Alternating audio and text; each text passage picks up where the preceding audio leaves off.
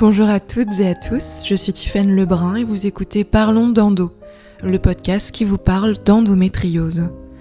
Avant de commencer cet épisode et de partager sur des thématiques essentielles quand on parle d'endométriose, nous allons écouter l'astuce du lab, du lab de l'endo que vous connaissez déjà sûrement. Aujourd'hui, Floriane et Sylvain, les créateurs du Lab de l'Endo, nous parlent d'un sujet trop souvent invisibilisé et que vous devez sûrement connaître, l'endobélie ou le ventre qui gonfle. C'est un signe physique visible de la maladie. C'est un des seuls signes que l'on peut voir avec les règles hémorragiques. Parfois même, et surtout si le bébé ne vient pas, cela peut être un coup au cœur lorsqu'on voit son ventre gonfler en période de crise ou hors crise pendant l'ovulation. Il s'inflamme d'un coup et on ne comprend pas toujours pourquoi. Sur la boutique du Lab de Lando, on retrouve des clés et des idées pour lutter contre les symptômes d'endométriose. Enfin une boutique engagée sur le sujet. On les écoute d'ailleurs nous parler de l'endobélie.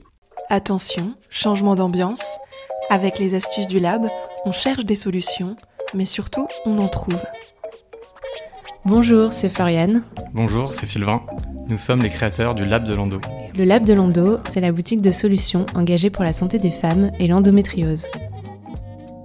La première fois que Florian m'a montré son endobélie, j'ai cru qu'elle était enceinte. Puis j'ai vu son ventre dégonfler, puis redoubler, tripler de volume. C'était une étape impressionnante dans ma phase d'initiation à l'endométriose. Aujourd'hui, étant endoboy à plein temps, je suis plutôt calé sur le sujet et je peux vous raconter par exemple que l'endobélie, selon une étude, est un symptôme qui concernerait 96% des femmes atteintes d'endométriose. Ces causes sont variées et non encore clairement élucidées d'un point de vue scientifique. Heureusement, comme pour chaque symptôme, des solutions existent, et même des solutions 100% naturelles. Je suis la preuve vivante que ces solutions sont efficaces, car depuis toujours j'ai souffert d'endobélie plusieurs fois par mois, voire par semaine, et aujourd'hui j'en suis presque débarrassée. Les cartes maîtresses que j'ai jouées pour les mettre hors jeu naturopathie, alimentation anti-inflammatoire, produits naturels tels que le baume au CBD, la bouillotte ceinture pour maintenir le ventre au chaud, et bien d'autres solutions. Le monde regorge de magnifiques ressources qui peuvent nous mener vers l'apaisement, à nous de les utiliser à bon escient. Si cette astuce vous a plu, rendez-vous sur le labdelando.com.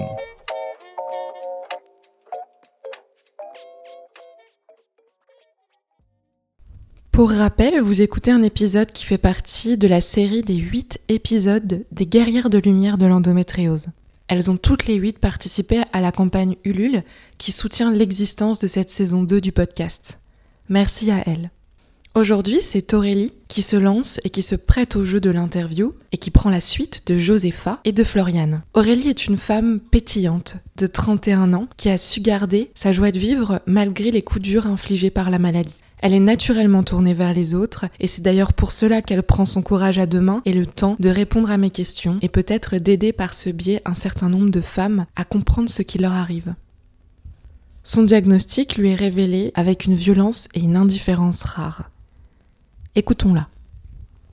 Alors, donc je m'appelle Aurélie, j'ai 31 ans, je suis assistante sociale et on a découvert euh, donc que j'avais l'endométriose à 25 ans. Mes règles sont arrivées très jeunes, à l'âge de 11 ans. J'étais l'une des premières de mes copines euh, au collège. À cette époque-là, ça allait, mais les douleurs ont vraiment commencé vers l'âge de 14 ans, je dirais. Et puis, euh, ben, je pensais que c'était normal. Les personnes de ma famille me disaient qu'elles aussi elles avaient mal et que c'était comme ça. Donc euh, ma mère m'a emmené voir un gynécologue donc très tôt, dès 14-15 ans, et on m'a mis sous pilule en me disant que du coup euh, j'aurais moins mal et euh, mes règles seraient moins abondantes. Donc les, les douleurs ont diminué mais j'avais toujours un petit peu mal. Et puis après il y a des douleurs qui sont apparues quand j'allais à la selle. Donc ça ça a apparu vers mes 19 ans, 19-20 ans. Le temps est passé et ensuite après j'ai eu donc j'ai eu 25 ans et à mes 25 ans ce qui m'a alarmée euh, c'est effectivement donc j'étais sous pilule et j'ai perdu du sang en dehors de mes règles. Et ben, c'était la première fois que ça m'arrivait. Pourquoi Je me suis posé des questions, je ne sais pas, mais euh, je me suis dit que c'était pas normal. Donc là, je suis retournée voir euh, mon gynécologue que j'avais du coup depuis mes 14 ans, 14-15 hein, ans.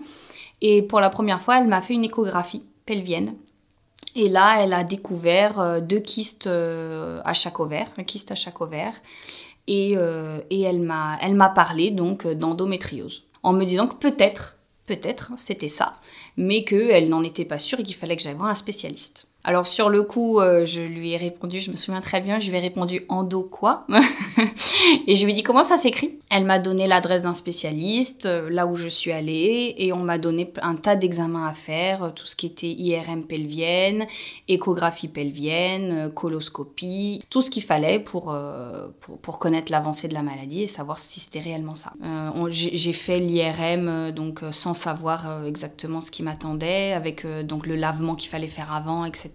La colo avec le lavement qu'il fallait faire avant. Euh, j'ai fait tous les examens sans. Euh, J'irai pas sans me poser de questions, mais euh, je les ai faits parce qu'il fallait les faire en fait.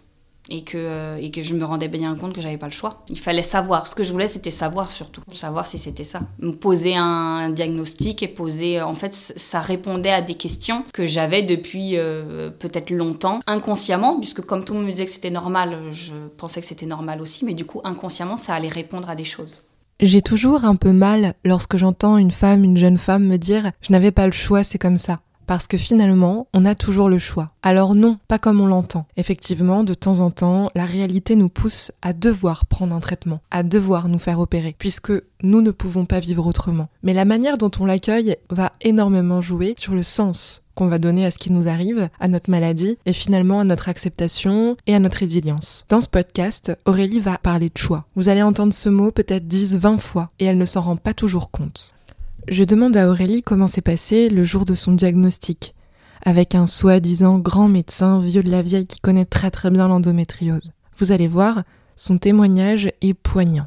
Et là, je vois un spécialiste, effectivement, avec tous mes examens, en février donc 2016. Et euh, donc là, ce rendez-vous-là, pour moi, c'est très très mal passé, puisque j'ai été reçue euh, par le spécialiste plus cinq internes, ce que je ne me rendais pas compte, puisque quand j'ai pris le rendez-vous et qu'on m'a dit en privé ou en public, on m'a juste parlé du tarif. Donc évidemment, au vu du tarif, j'ai dit public sans me rendre compte qu'il allait avoir cinq internes derrière puisqu'on ne me l'avait pas dit. Et donc euh, j'ai été reçue par euh, donc ce groupe de médecins, on va dire. Et euh, donc j'ai été auscultée par tous ces médecins sans qu'on me demande. Hein. donc l'auscultation, ça a été donc un doigté. Hein, par les cinq internes, plus le, professeur, sans me demander mon avis. Hein. Je pense qu'ils ont estimé que vu que c'est un hôpital public, c'était comme ça. Euh, voilà, donc ça, ça s'est pas très bien passé puisque du coup, pour moi, ça a été quand même euh, un peu traumatisant. Hein. Je, je l'ai mal vécu. Euh, et puis après, donc quand je me suis rhabillée, que je me suis assise devant le bureau où ils étaient tous devant moi, donc le professeur a annoncé le diagnostic par un dictaphone. Il ne me regardait même pas dans les yeux. Hein. Il, il, parlait à son dictaphone, il regardait son ordinateur et je pense que ce qu'il disait dans le dictaphone donc du coup, s'écrivait dans l'ordinateur et après j'ai eu le compte rendu euh, qu'il avait annoncé au dictaphone. Voilà, donc euh, au dictaphone, il a carrément dit donc endométriose profonde avec plusieurs atteintes. Donc euh, j'avais une atteinte digestive de 8 cm, le rein, l'urètre, la vessie, l'utérus, les deux ovaires, les trompes et le rectum et le ligament utérosacré. Et donc qui, qui préconisait une grosse opération euh, très lourde, de 7 heures minimum, et qu'il fallait enlever toutes les parties où il y avait la maladie. Donc ce qui m'amenait à avoir une poche pour mes selles pendant minimum 3 mois, euh, voire plus. Il ne savait pas me dire exactement le, le, temps. Après, il fallait rouvrir et réaccorder, évidemment. Euh, au niveau du rectum, peut-être me mettre un, un faux rectum et puis une, une, sonde pour la vessie pendant un mois minimum. Euh, voilà, donc là, quand on m'a annoncé ça, euh, oui, j'ai... là, ça a été un choc. J'étais un numéro. J'étais un numéro. J'étais pas une patiente, j'étais pas une personne euh, à part entière. J'étais un numéro. J'étais pour lui quelqu'un qui, qui avait de l'endométriose et je pense qu'il devait voir ça tous les jours. Et sûrement un cas très intéressant. D'ailleurs, pour les internes aussi, puisque j'ai le souvenir d'un interne qui, était, qui avait l'air très content. Mais pas moi, par contre. voilà. D'ailleurs, je me demande qui m'aurait opéré réellement. Après, je peux comprendre qu'il faut qu'ils apprennent, hein, évidemment. Hein, euh, les, internes doivent apprendre, hein, mais pas comme ça. Ah ben là, ce jour-là, j'ai pris une claque. Ouais, ça, a été un tournant dans ma vie euh, personnelle et professionnelle, puisqu'évidemment, du coup, ça a touché, euh, ça a touché les deux parties.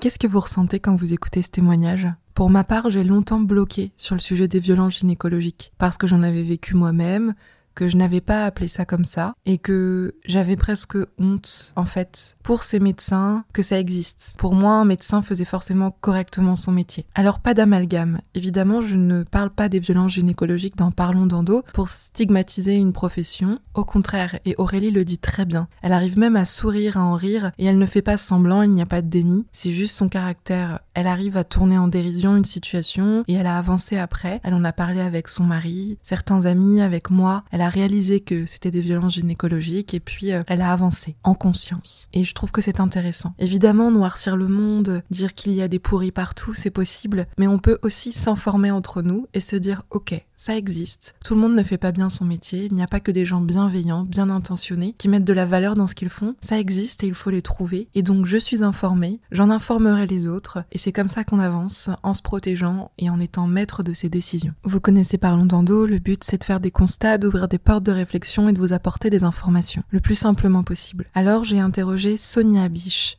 la fondatrice de Stop aux violences obstétricales et gynécologiques, Stop Vogue FR sur Instagram, qui a été fondée en 2017. Aujourd'hui, c'est la porte-parole du collectif et elle a pour but de briser le déni qui entoure les violences et ces violences sont généralisées et systémiques en France. Elle me confie qu'il y a entre 200 et 300 plaintes par mois. Les violences gynécologiques sont des actes commis par des professionnels de santé qui n'ont pas respecté les bonnes pratiques médicales. Voici le témoignage de Sonia qui nous explique ce qu'est une violence gynécologique selon elle et qui nous donne son ressenti par rapport au témoignage d'Aurélie. C'est vraiment important que de rehausser en fait le niveau de conscience de toute notre population sur les violences obstétricales et gynéco. Alors les violences obstétricales et gynécologiques euh, sont commises par les professionnels de santé et euh, elles sont de plusieurs euh, ordres. alors il y a le fait de ne pas respecter la loi Kouchner de 2002 sur le consentement libre et éclairé, c'est-à-dire que tout professionnel, tout médecin a obligation de demander l'accord avant de faire un acte médical ou un examen. Donc ça c'est une obligation de la loi française, donc loi Kouchner 2002. Et, quand il, fait, il demande, il faut pas qu'il mette de pression du genre euh, ah bah si jamais vous acceptez pas le frottis, je vous donne pas votre prescription de pilule. Enfin, faut que ce soit libre. Il y a vraiment des, bonnes pratiques médicales et des mauvaises pratiques médicales. Le problème, c'est qu'actuellement en France, il n'y a pas de contrôle. On contrôle pas si les médecins respectent le consentement. On contrôle pas euh, si jamais ils, font des bonnes pratiques médicales ou des mauvaises. Et puis, on n'évalue pas la satisfaction euh, des patientes sur leur suivi gynéco, sur l'obstétrique. Enfin, il n'y a pas d'études sur le sujet. Donc du coup, bah, c'est l'omerta, c'est le déni, et puis, voilà, c'est chaque médecin qui décide un peu ce qu'il veut. Dans les témoignages qu'on retrouve aussi beaucoup, euh, c'est que les violences obstétricales gynéco, c'est aussi euh, tout ce qui est lié au sexisme, au jugement, euh, des, je sais pas, des compliments sur euh, aussi sur euh, la, lingerie, enfin ou des caresses, enfin tout ça c'est c'est pas du soin. Et voilà, c'est ce sont des violences. Il y a beaucoup de grossophobie également. Il peut y avoir voilà tout, ce qui est lié aux discriminations, le racisme par rapport au choix des femmes aussi, le fait d'allaiter, pas allaiter, d'avoir des enfants ou pas. Je demande à Sonia quel regard pose-t-elle sur le témoignage d'Aurélie, en quelques mots? Alors, euh, donc, euh, au vu du témoignage euh, d'Aurélie, alors c'est vraiment, oui, caractéristique d'une violence gynécologique parce qu'il n'y a pas, bah, il n'y a pas de demande de consentement du tout. D'autant plus grave que aussi il y a la demande de participation d'autres personnes. Voilà, donc c'est absolument normal de ne pas être capable de réagir. Puis on est extrêmement choqué. On se dit mais Enfin, je veux dire, euh, on est, on est violenté, donc on n'est pas bien. On se dit, mais comment un médecin est capable de faire ça? Et puis, on est extrêmement déshumanisé. Quand, quand il parle au dictaphone, c'est extrêmement violent aussi de, s'entendre parler euh, pas à soi de, de, de problèmes qu'on a. Enfin, c'est, c'est pas du tout humain, en fait. C'est, c'est d'une violence aussi qui est énorme. Mm. Donc oui, tout ce qui déshumanise et tout ce qui est contre la loi française de demande de consentement systématique euh, d'autant plus euh, quand ça a à voir avec l'intimité, parce que bah, potentiellement ça traumatise beaucoup plus. Souvent, les violences aussi gynécologiques et obstétricales qu'on subit, euh, parfois on ne s'en rend pas compte tout de suite. Beaucoup de victimes se rendent compte des années plus tard. En gros, c'était trop difficile de conscientiser les choses. Et le fait de pas voir et le déni, c'est ça en fait. Le déni, c'est pas euh, quand on voit pas la réalité, c'est pas consciemment qu'on le fait. C'est, c'est parce, en fait, c'est pour, c'est comment dire, le déni, c'est une protection mentale. Pour résumer, Une violence gynécologique, c'est souvent le non suivi des bonnes pratiques médicales par un professionnel. Cela peut être le non-respect du consentement libre et éclairé, ou alors le mépris de la douleur de la patiente ou de ses choix en général, le paternalisme, le dédain, ou alors des actes médicaux qui sont commis de manière extrêmement douloureuse, sans prévention en tout cas, puisqu'il y a des actes qui font toujours un peu mal, mais on peut prévenir la patiente, on peut essayer de l'aider à souffrir le moins possible ou l'anesthésier. Pour ma part, la violence gynécologique qui m'a le plus marqué, c'est lors de mon hystérosalpingographie, pour voir si mes trompes étaient bouchées ou non avant de commencer le parcours PMA. On ne m'avait pas prévenu que ça faisait mal, et j'aurais pu effectivement me renseigner. Et lorsque j'ai crié, au moment où le médecin injecte le produit, et où je me suis mise à pleurer, il y avait du sang euh, qui était sur les murs, ça m'a surprise aussi, je vous avoue le médecin m'a caressé le front et les épaules en me disant chute. C'est euh, un souvenir encore assez désagréable. Et en sortant, j'ai plus parlé du résultat euh, qui était plutôt bon euh, de mon examen médical, plus que de cette violence qui m'est revenue beaucoup plus tard lorsque j'en ai parlé avec mon conjoint. C'est un peu aussi ce qu'a fait Aurélie, elle va vous en parler, de ce qu'elle a ressenti après coup quand elle a réalisé que c'était une violence gynécologique. Et c'est après, en racontant le rendez-vous, que... Et, d'ailleurs, qui est-ce qui m'a dit pour la première fois? Je me demande si c'est pas mon mari ou ma mère qui m'a dit, mais euh, comment ça se fait que les cinq internes t'ont ausculté? Ah Et là, ah ouais. Et, là, oui, là, là, ça a été vécu comme une violence gynécologique. C'est vrai que je suis sortie du rendez-vous, ma seule pensée, c'était la maladie, l'annonce du diagnostic, l'annonce de, l'opération très lourde, comment on va faire. Euh. Mais au départ, les cinq internes, euh, même, même le dictaphone, machin, au départ, j'ai, je l'ai complètement occulté, ça, ça a été euh, mis de côté. Et c'est après, en fait, après, quand tu prends du recul, quand tu réfléchis, quand on te pose les questions. Ah Ils m'ont tous pris comme un objet, ils m'ont tous ausculté sans me demander mon avis, comme si, comme si je n'étais même pas un être humain. Après coup, je l'ai vécu comme un traumatisme et c'est une violence gynécologique, effectivement. À, 25 ans, je me suis laissée faire parce que j'ai pas, j'avais pas la niaque et j'avais pas le tempérament peut-être que j'ai aujourd'hui parce que ça m'a changé au niveau tempérament, la maladie et ça. Mais, mais aujourd'hui, je me laisserai plus faire. Aujourd'hui, il n'y a pas cinq internes qui viendraient m'ausculter. c'est sûr et certain. je choisis qui m'ausculte. À ce jour-là, je n'ai pas, pas choisi. Mais euh, en plus, euh, j'ai le souvenir que certains internes m'ont même fait mal. Parce que du coup, ils s'y ont mal pris en tant qu'étudiants. ils s'y sont presque mal pris et ils m'ont même fait mal. Et je me souviens même euh, du, professeur qui leur a dit Oh bah regardez, touchez, vous allez voir, là c'est une bonne endométriose. Enfin voilà quoi, comme si j'étais un, sujet médical en fait, hein. j'étais un, cas médical. Et ils m'ont tous ausculté et d'ailleurs euh, j'ai commencé à prendre peur parce qu'il y a même certains internes qui, qui faisaient Ah oui, euh, dis donc, avec les doigts évidemment là où, là où tu peux t'imaginer. Hein. Donc, euh, et, à ce moment-là en fait ils touchaient vraiment, ils touchaient bah, tout, toute l'endométriose que j'avais au niveau du vagin et au niveau du rectum puisque ça se sentait à ce qui paraît, hein. moi j'ai jamais... Mais évidemment ça se sentait. Euh, si un jour j'ai une fille, euh, oui, je pense que je ferai attention à tout ça. Merci Aurélie d'avoir accepté de témoigner sur ce sujet. Il y a beaucoup de femmes qui ont refusé, je le comprends totalement. Et tu le fais avec beaucoup de simplicité, beaucoup de vérité en fait. C'est très agréable de pouvoir entendre un témoignage qui est à la fois doux, vrai et ferme. Et euh, c'est un sujet que je suis contente d'avoir euh, abordé dans le podcast, puisque euh, on parle beaucoup des rendez-vous gynécologiques. C'est important aussi de parler des déviances de ces rendez-vous. C'est ma petite pierre posée. J'espère que Certaines femmes qui écouteront cet épisode euh, se souviendront, peut-être euh, se pardonneront ou se diront tiens, bah en fait j'étais légitime dans ce, cette sensation-là. C'est pas que j'étais chochotte ou que j'ai mal interprété ou que euh, oui les rendez-vous médicaux ça se passe comme ça, c'est moi qui est trop sensible. Non, c'est des vraies mauvaises pratiques et qu'il faut regarder comme telles. Et ça s'appelle de la violence. Pour continuer notre épisode, le choix du traitement, le choix amoureux du couple pour Aurélie qui a été un vrai choix aussi. C'est plutôt un choix qu'elle a demandé d'ailleurs euh, de faire euh, à son conjoint. Il y a aussi le choix de l'opération et puis finalement le choix de la liberté d'être soi. On écoute Aurélie. Son premier choix, celui du couple. Euh, ça a changé. Alors donc du coup avec, avec mon conjoint à ce moment-là on n'était pas mariés, ça faisait trois ans qu'on était ensemble. Donc je lui ai laissé le choix. Euh, de rester avec moi et, de, et de, de, subir avec moi ou de partir. Hein. Ça aurait pu, euh, mais non, il est, euh, il est resté et il m'a soutenu et il me soutient encore. Il a, il a été là à tous les rendez-vous, il a été là à toutes les opérations.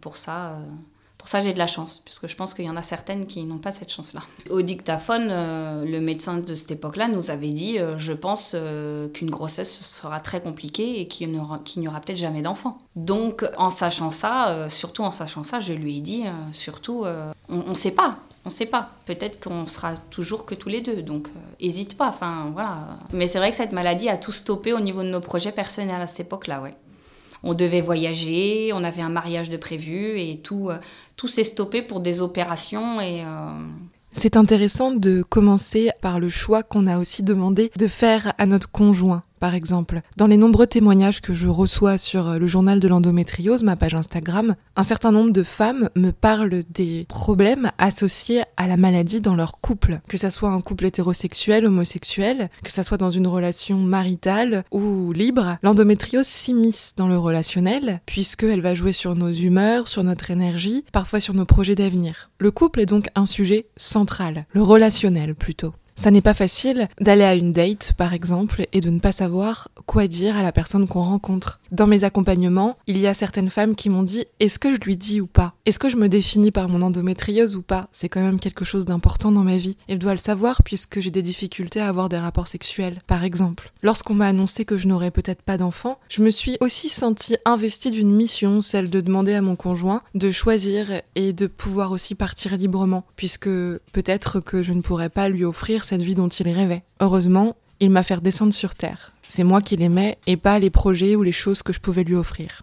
Ouf, mais ça n'est pas toujours le cas. Pour Aurélie, c'est pareil. Elle lui a laissé le choix. C'est à la fois beau, presque romanesque, mais aussi dur. Puisqu'on sait qu'il y a aussi beaucoup de cas où l'endométriose est un frein. Un frein pour l'homme, un frein pour le couple. C'est donc, accompagnée de son conjoint, que Aurélie continue son parcours de soins. Elle va très vite être confrontée à un deuxième choix, et pas des moindres, un choix cornélien, le choix du traitement.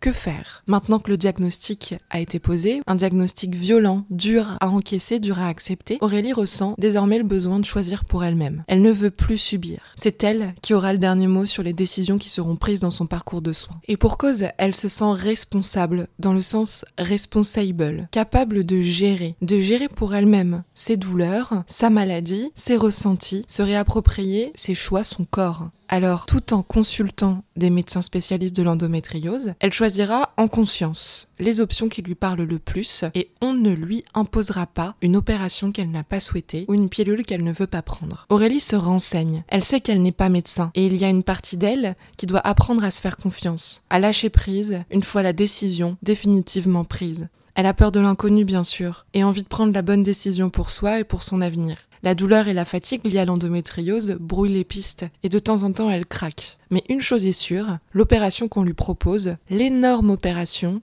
à la suite de son premier diagnostic, ne lui convient pas. C'est trop, trop invasif, trop violent, trop effrayant pour elle.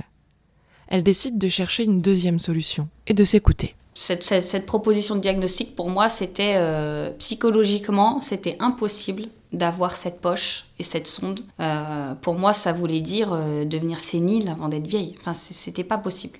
Après, je respecte tout à fait les femmes qui le font et je leur tire mon chapeau parce que franchement, pour moi, c'était insoutenable. Donc du coup, j'ai cherché une autre alternative, puisqu'effectivement, je, je, ne me voyais pas faire cette lourde opération, qui était lourde de conséquences, puisque en plus, après, euh, le temps après que, l'organisme se remette en route, etc., c'était énorme. Enfin, on, prévoyait au moins un an de convalescence, hein, euh, et c'était pas possible. Donc j'ai cherché d'autres alternatives, je suis allée voir d'autres hôpitaux qui m'ont malheureusement proposé la même, même solution, en me disant qu'il fallait, euh, tout enlever que c'était la meilleure solution pour que mes douleurs cessent et pour que je sois tranquille. Moi, je suis restée sur ma position en me disant que c'était pas possible et j'ai fait ce choix-là. Je l'assume aujourd'hui, hein, puisque euh, aujourd'hui, il y a des douleurs que j'ai toujours, mais je les assume. Et j'ai cherché donc effectivement un médecin qui me proposait une autre alternative pour me permettre de me soulager de peut-être pouvoir avoir des enfants, permettre d'avoir une, une, vie euh, presque normale après. Pas avoir cette longue convalescence, cette poche, cette sonde, etc. Et donc je l'ai trouvé. Donc un médecin qui m'a écouté, qui m'a comprise, pour qui je n'étais pas un numéro, et qui a effectivement accepté de m'opérer euh, que la partie gynécologique. Je suis allée à une réunion euh, avec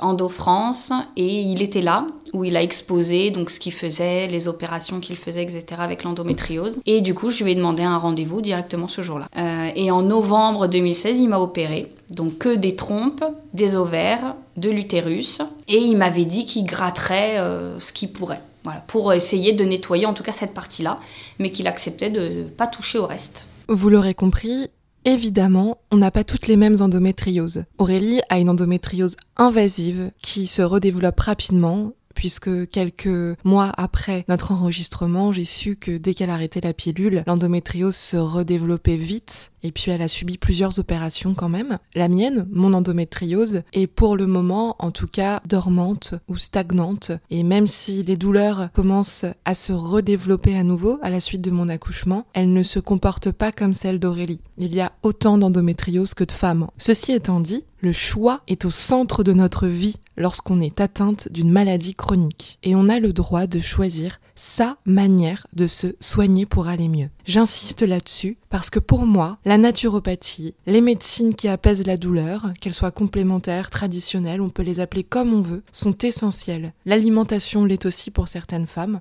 D'autres, ce sera la pilule, l'incontournable clé, et pour d'autres l'opération. Puisqu'on n'a pas toutes les mêmes endométrioses, on peut choisir des chemins différents pour se soigner. On ne doit pas se sentir fautive de choisir un chemin ou un autre, ou esclave des recommandations, un avis reste un avis. Le plus important, c'est de reprendre ce pouvoir qu'on perd parfois. Alors, l'échelle de la douleur était quand même importante.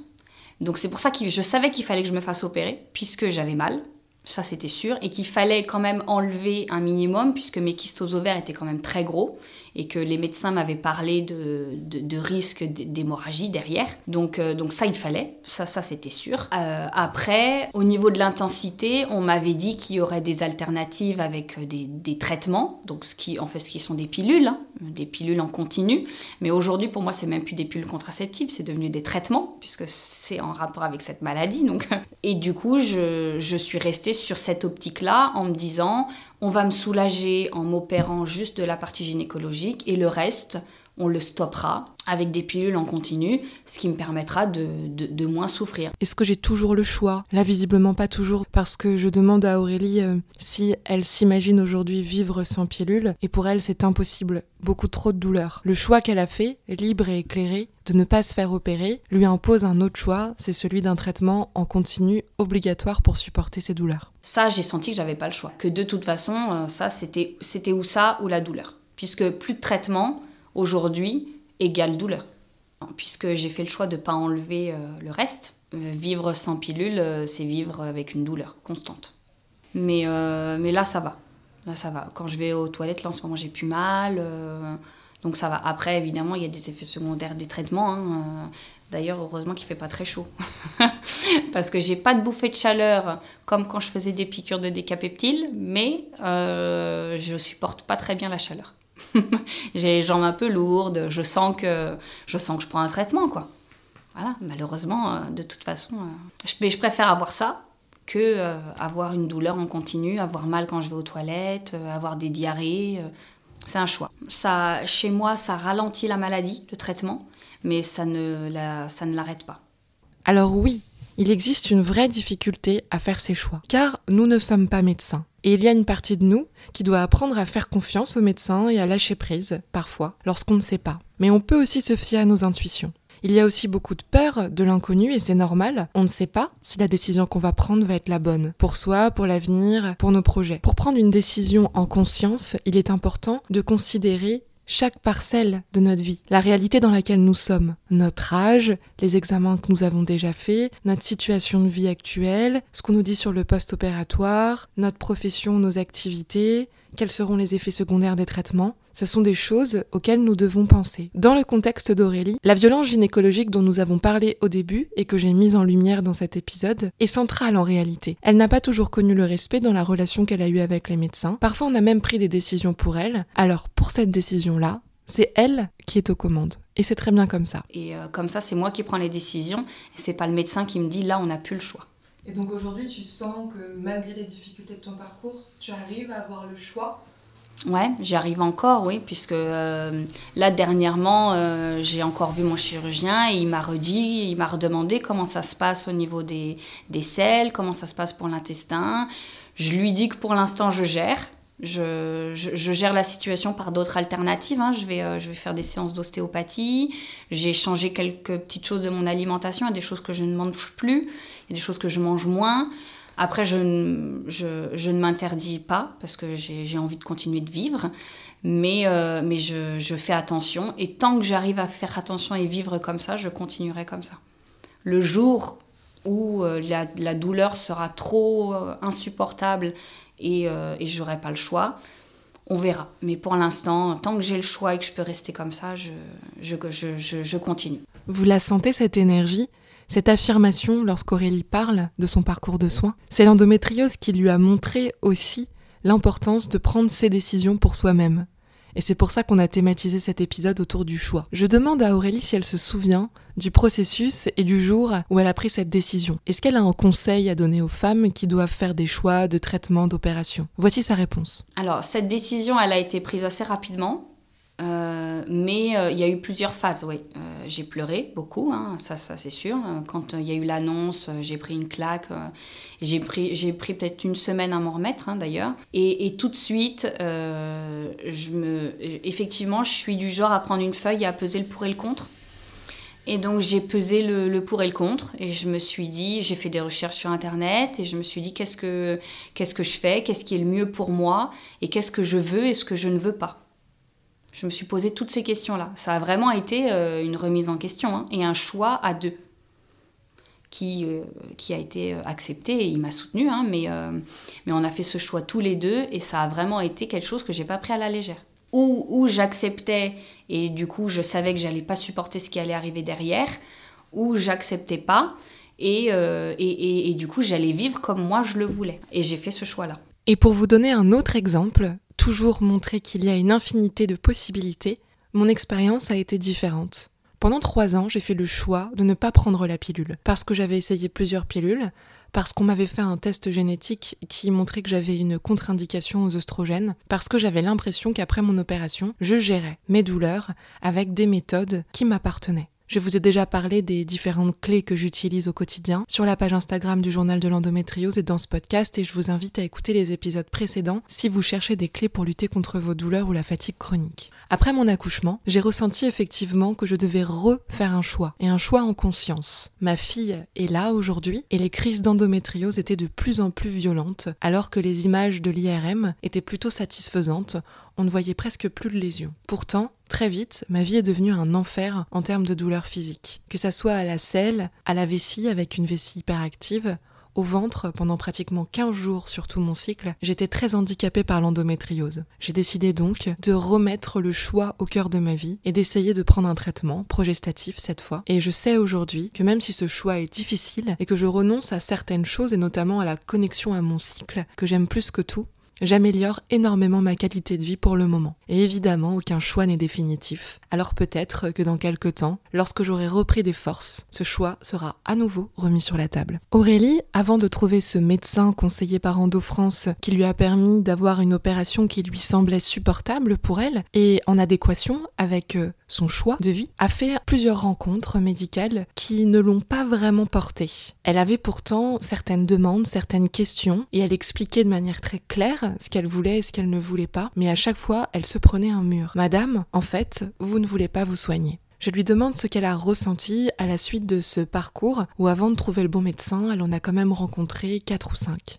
Voici sa réponse. Alors, ben, je me suis sentie incomprise, totalement incomprise, et euh, j'avais l'impression qu'on ne prenait pas en considération ce que je voulais et mes choix, justement, du coup. Euh, donc, c'est pour ça que j'ai que, que j'ai cherché ailleurs, et d'ailleurs, j'étais prête à aller euh, en province. Hein. J'étais prête à partir dans d'autres hôpitaux en province. Je, je, je, je refusais qu'on fasse ce choix à ma place. Et je voulais qu'on réponde à mes questions, savoir déjà si, c'était possible. Pour moi, je ne voyais pas pourquoi ce n'était pas possible, même si je ne suis pas médecin, évidemment, euh, mais je ne voyais pas pourquoi c'était pas possible de ne de, de, pas toucher aux autres organes pour m'éviter d'avoir une convalescence aussi longue, puisque l'endométriose pouvait se stopper avec des traitements, ce que j'étais prête à faire, puisque là, je n'avais pas le choix. Je voyais pas pourquoi on ne pouvait pas toucher juste à, la partie euh, que, que, je voulais, qui me permettait de diminuer mes douleurs, peut-être d'avoir un enfant, etc. On me disait que c'était pas possible. On me disait que, euh, que non, que si on ouvrait, fallait tout enlever, que c'était mieux, que ça me permettrait de vivre mieux plus tard. Euh. alors sûrement, hein, je dis pas, hein, si, si ça se trouve aujourd'hui, j'aurais plus aucune douleur et je serais mais bon, je, t'avoue que vu, euh, vu le nombre de fois, là, je me suis déjà fait opérer trois fois, je pense pas. Je pense que la maladie chez moi revient très rapidement. Donc non, je pense pas. Et mes cycles sont revenus après en mai et il m'avait dit euh, on essaye euh, spontanément, essayer de. Ah, non, il m'a donné deux choix. Exactement. Après ma deuxième opération, il m'a donné deux choix. Il m'a dit ou on essaye de faire un enfant maintenant ce qui pour moi pourrait marcher puisque vous, êtes, euh, vous avez été opéré, vous êtes nickel, ou alors je vous donne un traitement, vous êtes stoppé et vous l'arrêterez quand, euh, quand vous voulez un enfant. Donc avec mon mari, on a fait le choix donc de faire un enfant tout de suite, puisqu'on s'est dit euh, autant prendre toutes les chances de notre côté tout de suite. Deuxième choix fort, puisqu'on s'est dit, euh, on s'est dit si après plus tard on ne pourra pas, autant essayer tout de suite. on, m'a donné deux choix. Après, mon, chirurgien m'avait dit, en sachant que pour lui, il n'y avait pas de raison que ça ne marche pas de faire un enfant tout de suite. Donc du coup, on, on a aussi pris ce choix-là, puisqu'il nous avait dit ça et on lui a fait confiance. Et on a bien fait. Puisque du coup, euh, donc il nous a fait essayer euh, spontanément euh, entre mai et septembre. Et en septembre, j'avais une FIV de prévu. Sauf qu'évidemment, ça a marché spontanément en juin. En juin 2017. Donc on a, on a eu raison de lui faire confiance. Et aujourd'hui, je me dis que j'ai eu raison de ne pas faire cette grosse opération qu'on me préconisait, puisque j'aurais peut-être même pas mon fils encore aujourd'hui.